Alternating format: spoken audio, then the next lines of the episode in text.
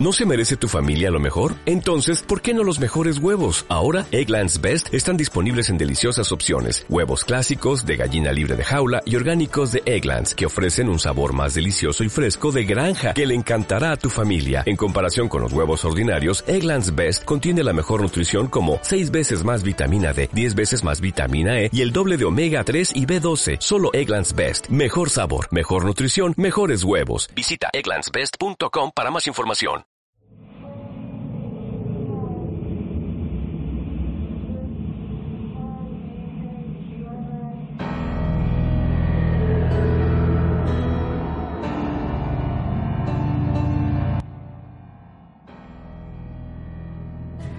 Muy buenas noches a todos y bienvenidos de nueva cuenta a Podcast Adimensional.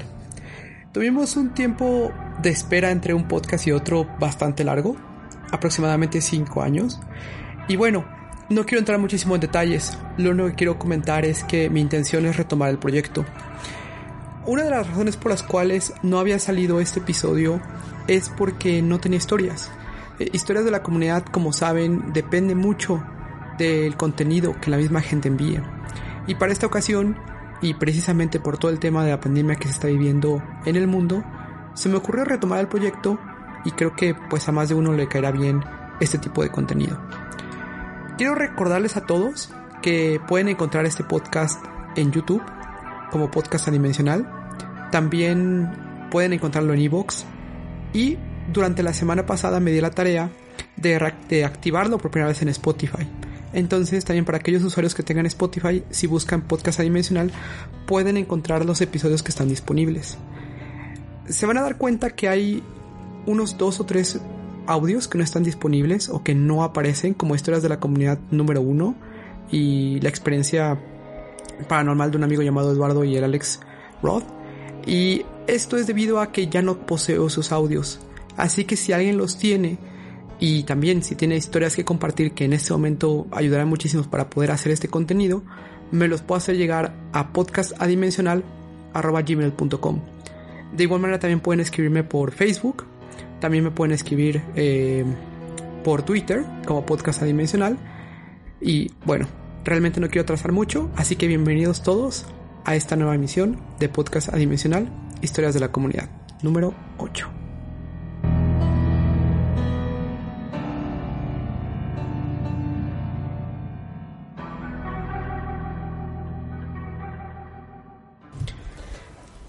Las primeras tres historias son mías.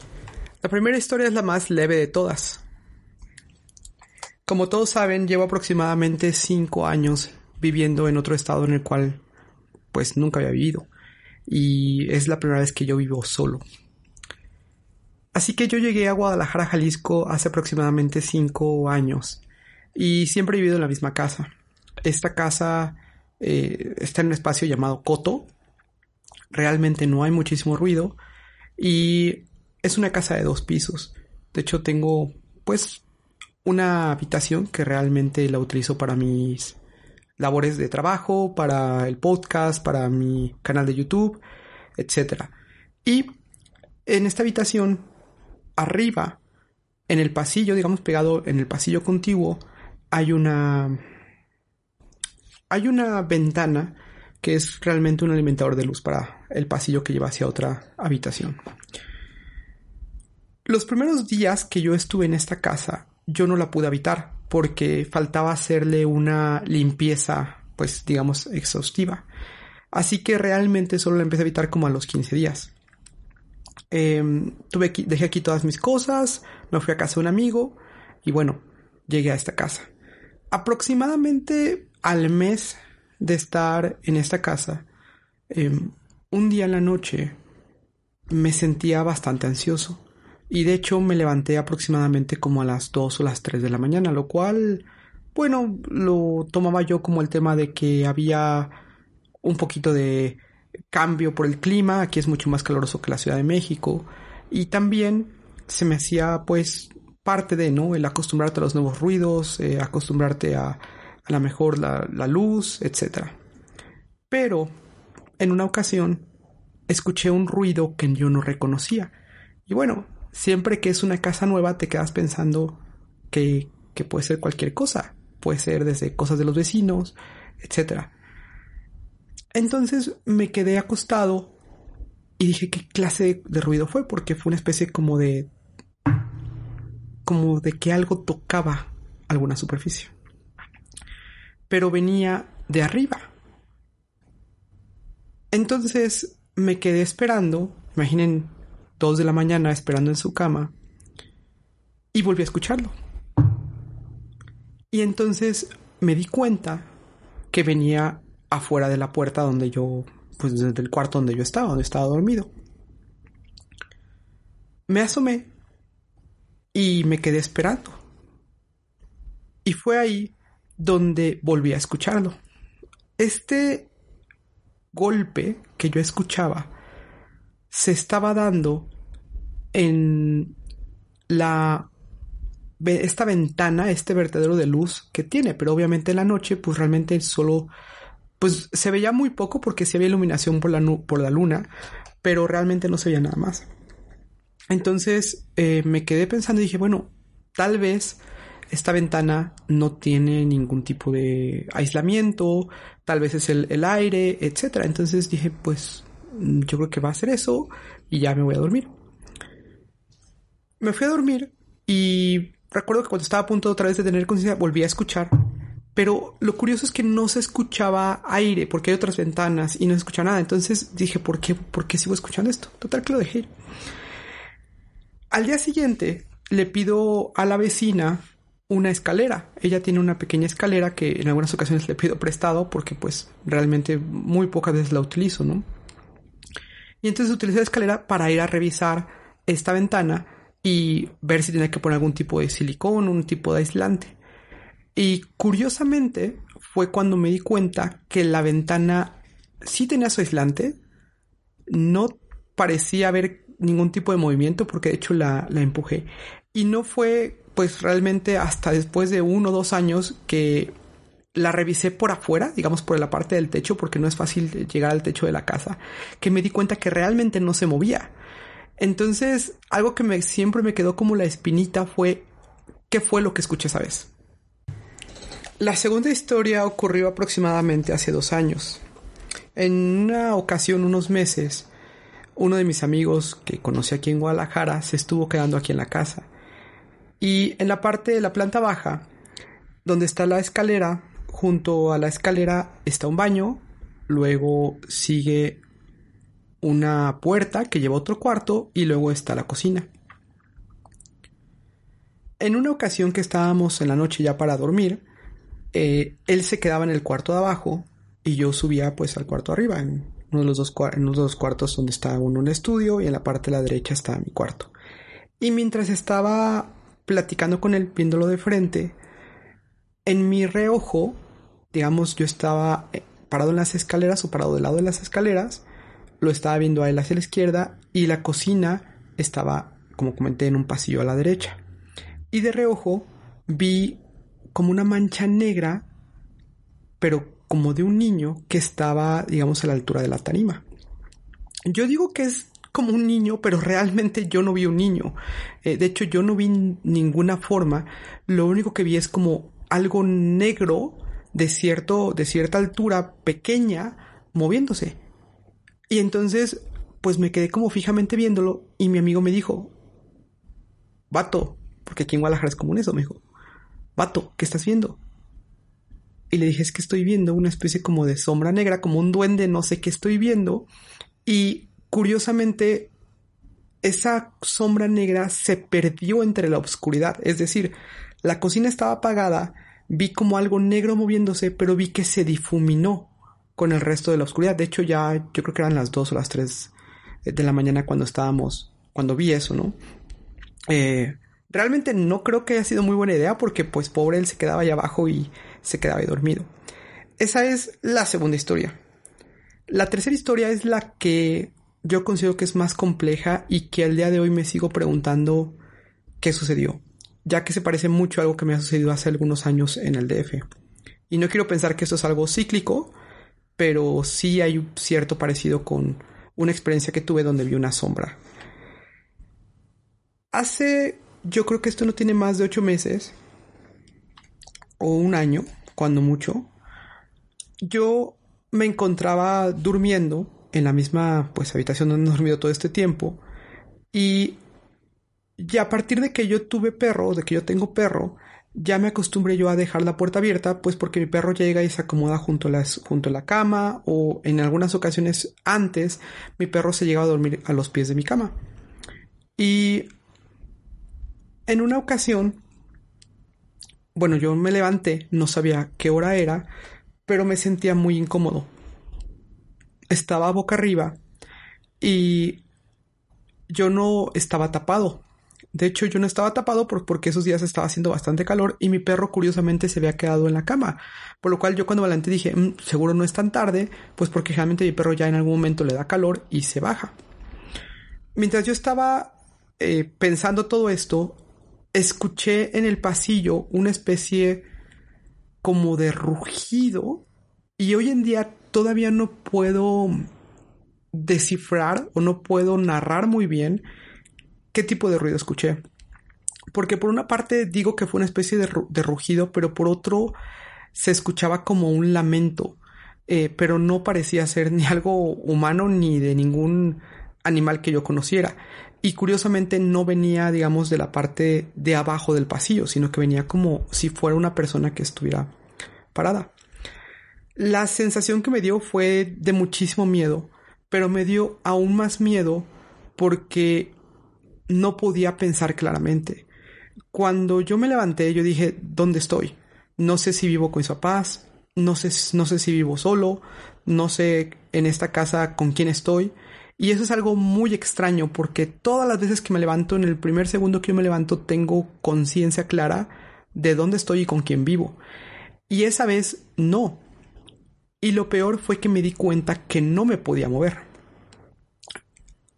Lo que sí recuerdo es que yo veía, digamos, hacia mis pies y en mis pies estaba mi perro.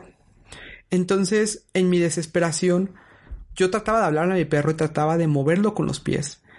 Y recuerdo que yo moví mi pie, o sea, yo estaba moviendo mi pie como, como cuando estás, digamos, em, haciendo algo muy, muy concentrado y que mueve solamente una parte del pie para hacerle notar a alguien que, quiere su atención. Entonces yo estaba tratando de despertar a mi perro, pero no le podía hablar y tampoco tenía como muchísima fuerza en los pies para hacerlo. Lo curioso de todo esto es que mi recuerdo termina ahí. Una vez que recuerdo que yo movía, que yo quería mover a mi perro, lo siguiente que recuerdo es que yo ya estaba, digamos, no acostado completamente, sino ya con la, con la cabeza levantado y ya podía moverme. Y mi perro, de hecho, ya me estaba viendo, o sea, ya estaba como que de nuevo como, como despierta. Entonces, no tengo muy claro exactamente, y eso fue lo que me dio más miedo, porque no recordaba en un principio quién era, o sea, no recordaba bien con quién vivía, o sea, perdí como mucha noción sobre eso. Y segundo, ya el siguiente recuerdo que tengo es de mi perro ya despierto viéndome. Entonces me quedé con muchísima duda de qué sucedió ahí. Em, este tema no acaba ahí, eh, sobre todo porque después hice otro tipo de meditación y fui con pues personas que pueden, digamos, em, recordar un poco eso y bueno, salieron algunas cosas, pero lo voy a dejar para otro podcast. Em, sin embargo, pues mi recuerdo tal cual o lo que yo recuerdo fue ese solamente.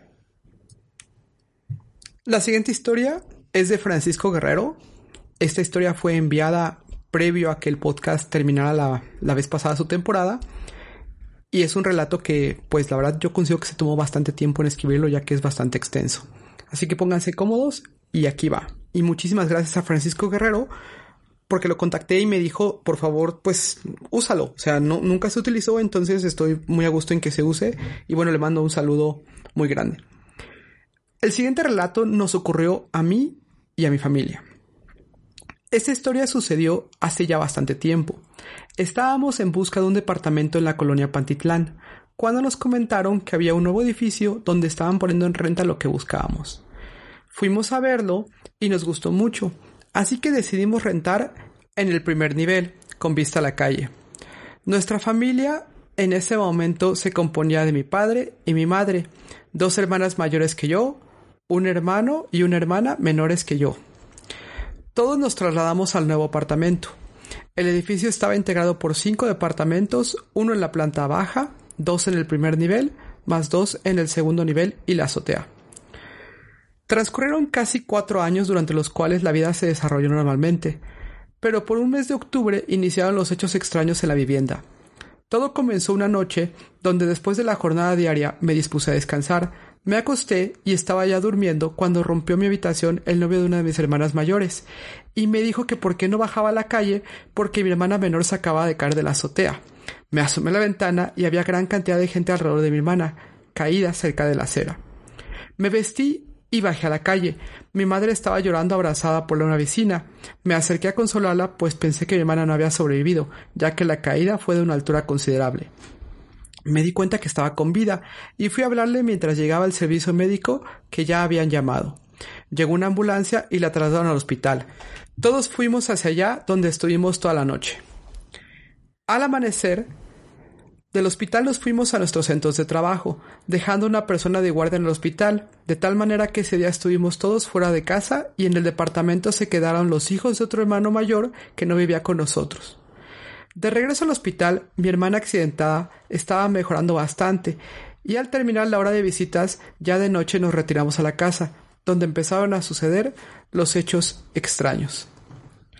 Al llegar al edificio, allá estaban cuatro o cinco de mis sobrinos, todos menores de diez años, y mi cuñada. Los niños nos reportaban que estaban insistentemente lanzando pequeñas piedras a la ventana.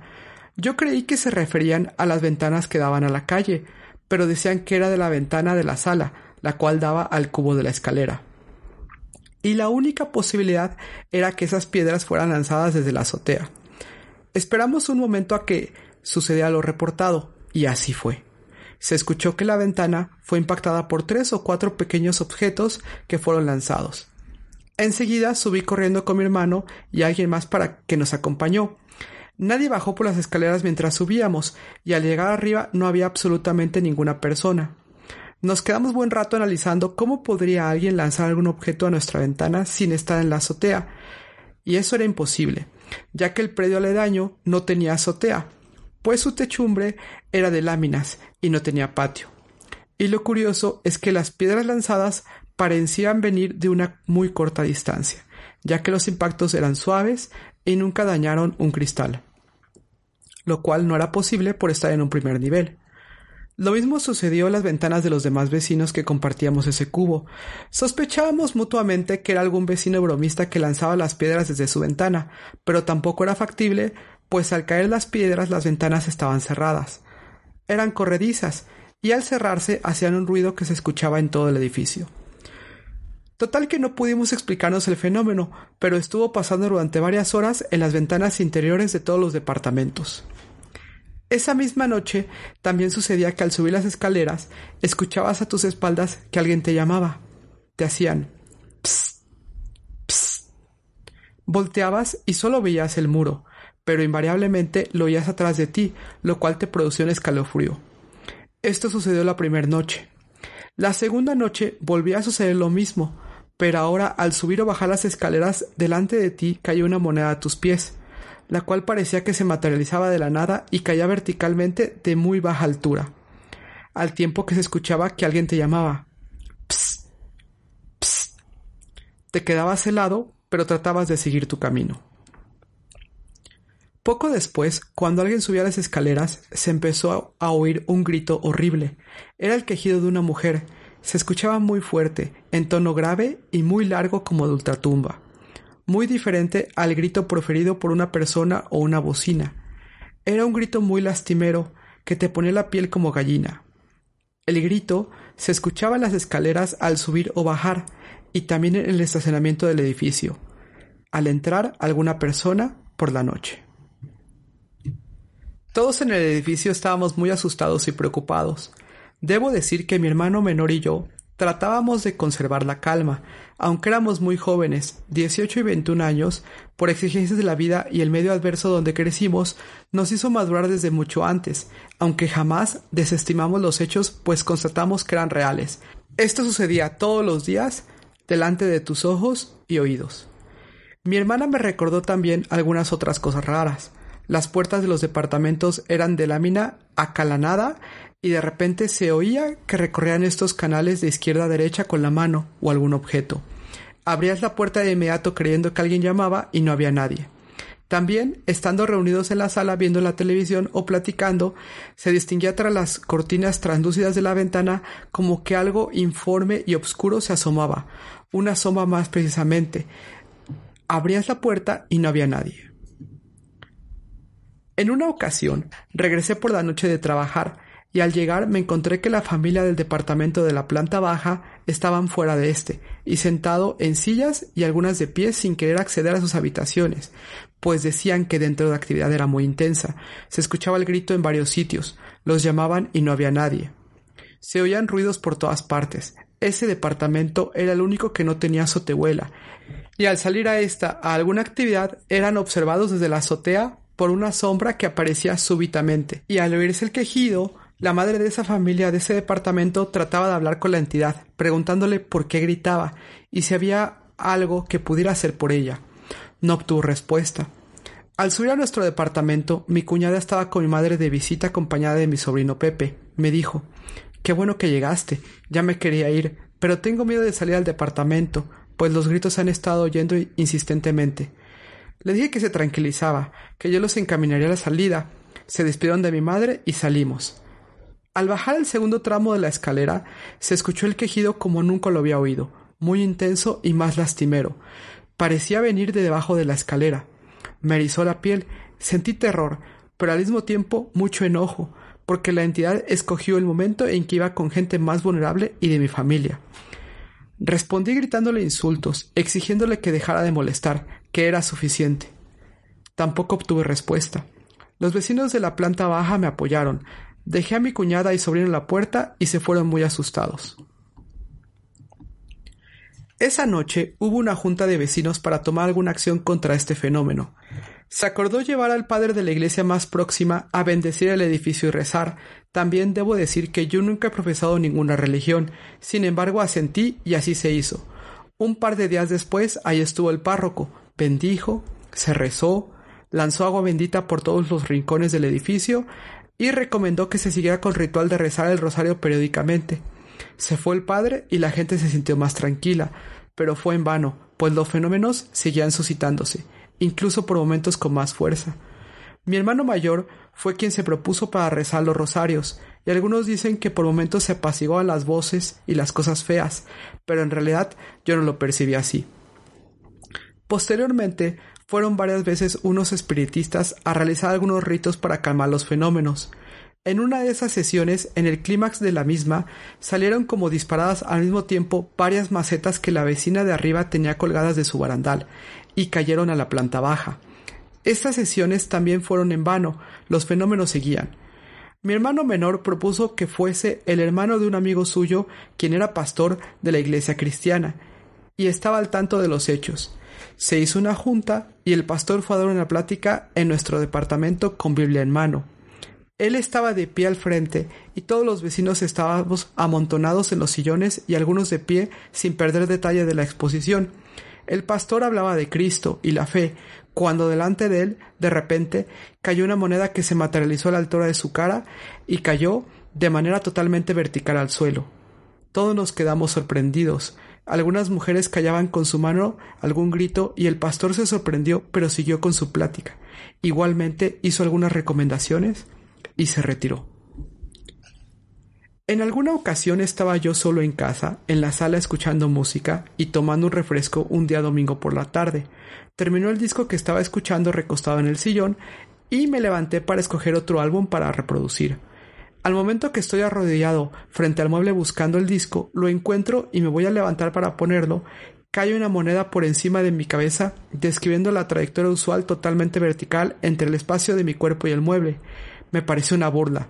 Las monedas caían de manera corriente y de baja denominación. Mi madre salió a juntarlas y le recomendaron colocarlas en agua bendita y darlas a alguien que pidiera limosna.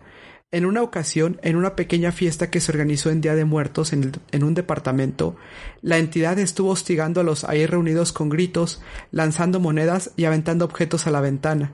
Mi madre, quien siempre se mantuvo firme ante el fenómeno, tomó las monedas que fueron lanzadas, salió del departamento, encaró a la entidad y lanzó las monedas hacia el cubo de la escalera, estallando totalmente en cólera, retando e incitando, esperando una respuesta. La calmaron y la introdujeron de nuevo a la fiesta. La entidad los dejó tranquilos por esa noche. Mi hermana fue dada de alta del hospital y previamente los médicos nos dijeron que estaba embarazada y alcoholizada el día del accidente. Del segundo hecho estábamos conscientes, pero no del primero. Yo discerní que esa noche ella estaba en la azotea con su novio. Ambos estaban bebiendo y ella le reveló que estaba embarazada. Ella era menor de edad y muy temperamental. Discutieron sobre lo que harían. A mi hermana le gustó lo que su novio proponía y decidió, decidió lanzarse de la azotea. Mucho tiempo he pensado que ese fue el hecho que desencadenó los fenómenos en el edificio, quizá un fenómeno poltergeist causado por un adolescente. Otro hecho que sucedió la misma noche del accidente fue que los vecinos del departamento ubicado arriba del nuestro estaban teniendo una sesión de Ouija, y hubo la teoría de que quizá abrieron portales que no pudieron cerrar e iniciaron los fenómenos.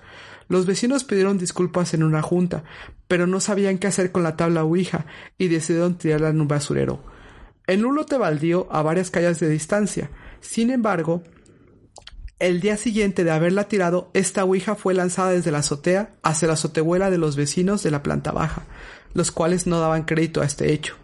Y finalmente fue depositada debajo de la escalera en la misma planta baja. Casualmente de ahí parecía venir el grito cuando bajaba mi cuñada y mi sobrino.